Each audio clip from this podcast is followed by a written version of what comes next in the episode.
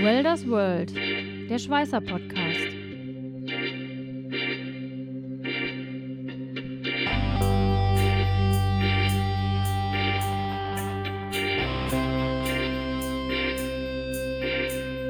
Ein Podcast mit Katharina Röschek, Jörg Ehling und Matthias Schütze.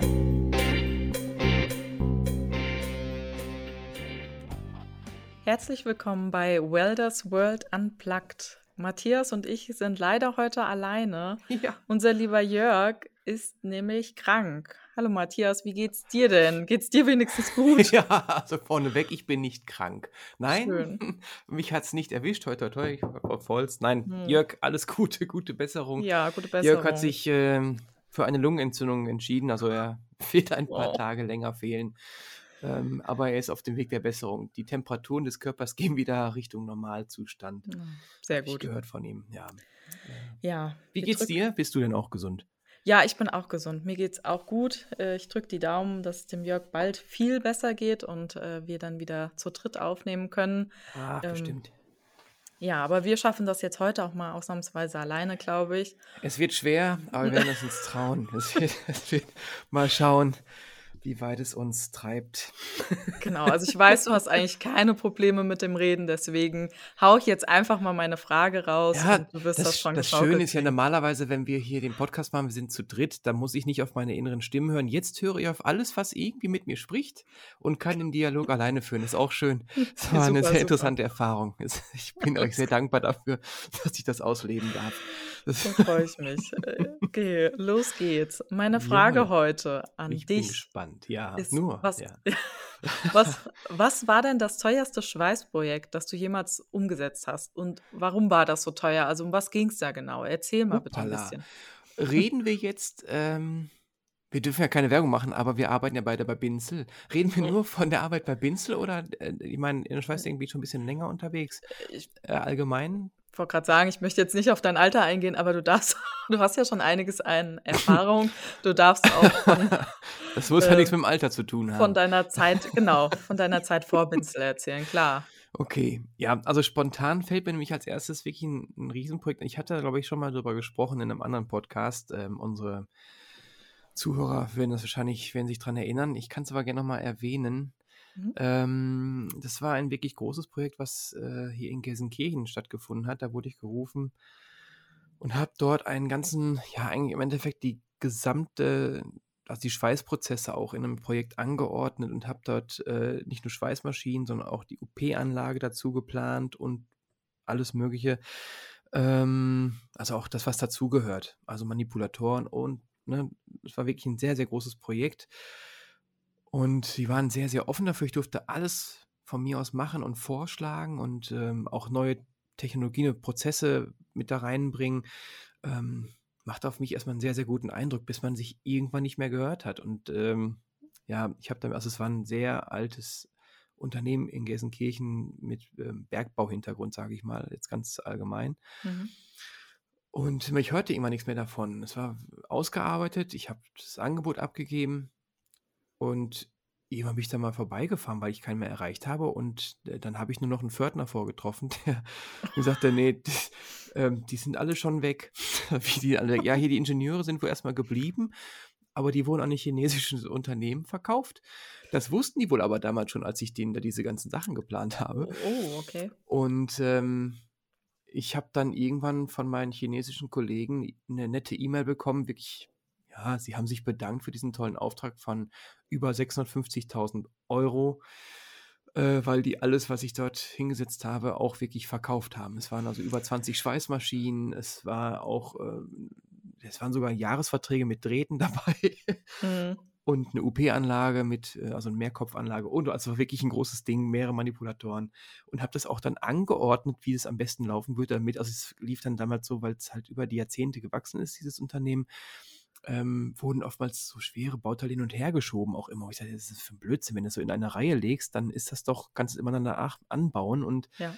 ähm, das ist auch wesentlich effektiver als so, das wird ja auch immer schwerer, je mehr ich anbaue, umso mehr Tonnage kommt ja dazu und ja, das wird doch ist auch albern, wenn das immer schwerer wird, dann auf irgendwelchen Schienensystemen das hier hin und her zu fahren. Und also wirklich, manchmal sind die sogar durch die, also in der Mitte gefertigt, sind dann nach rechts gefahren, dann weitergebaut und sind dann durch die andere Halle wieder durchgefahren auf die linke Seite, um dann den nächsten, also es war wirklich, weil es halt diese Struktur nicht anders hergegeben hat und das haben mhm. die halt in China, ja, die hatten halt eine große Halle und haben das genauso umgesetzt und haben sich dann bei mir bedankt für 650.000 Euro Umsatz.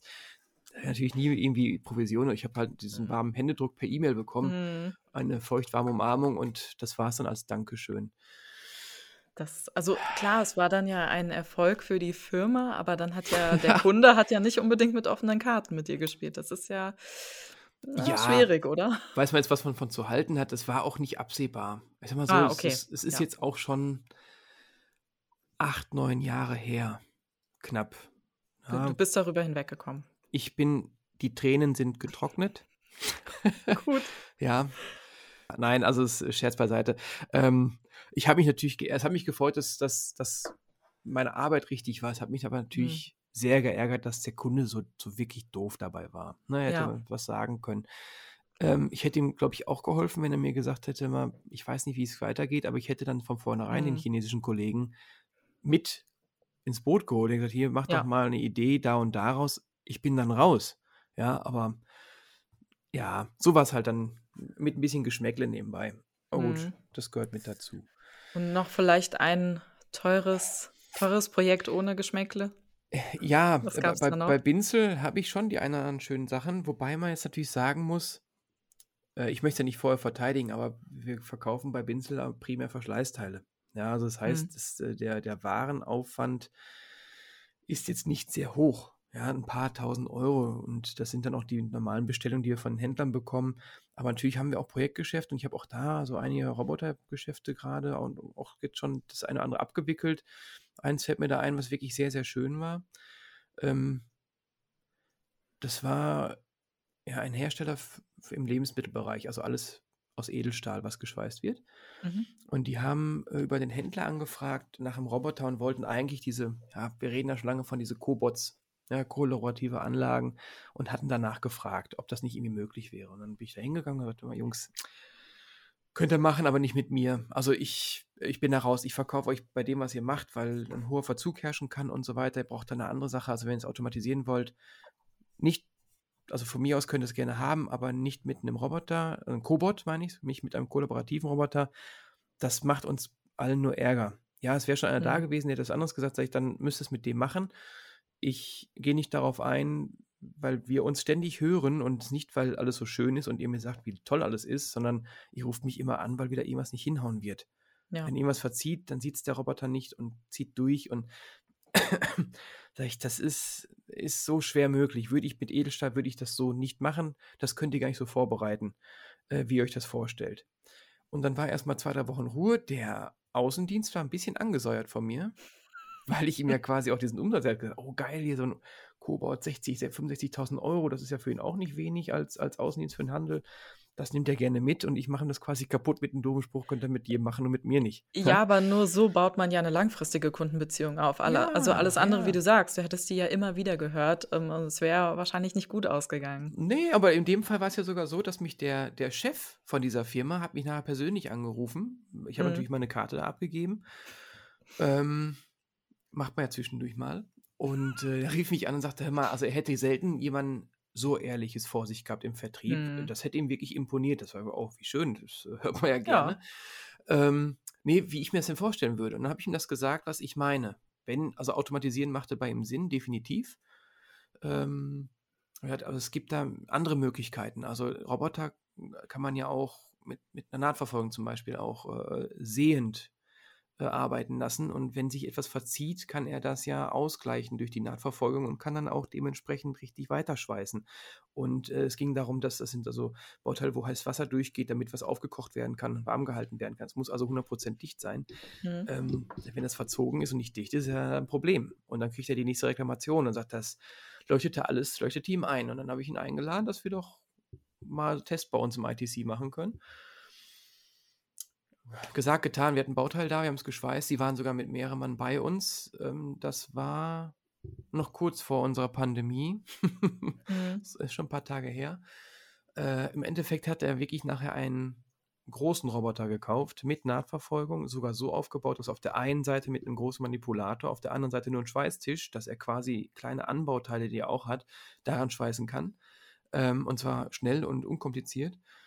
Ähm, und es ging sogar so weit, also unser Kollege am Roboter, der normalerweise auch eher ein stiller Mensch ist, also der jetzt keinen großen Redebedarf hat, so wie wir beiden jetzt hier am Podcast, ähm, der macht eher stille Podcasts, aber nee, gut, der fing, fing dann an, ähm, auch mit dem Schweißer zu reden, hat dem Schweißer schon gezeigt, wie man diesen Roboter programmiert.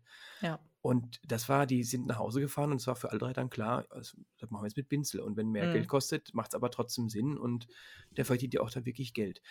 Unterm Strich muss man sagen, das Ding haben wir wirklich gut umgesetzt. Es waren knappe 300.000 Euro. Das ist Hm. jetzt für einen Roboter ein normaler Preis, aber es war, äh, wenn man sich überlegt, eigentlich hatten die mit 60, 65.000 gerechnet und haben dann doch 300.000 ausgegeben. War das eine schöne Aktion.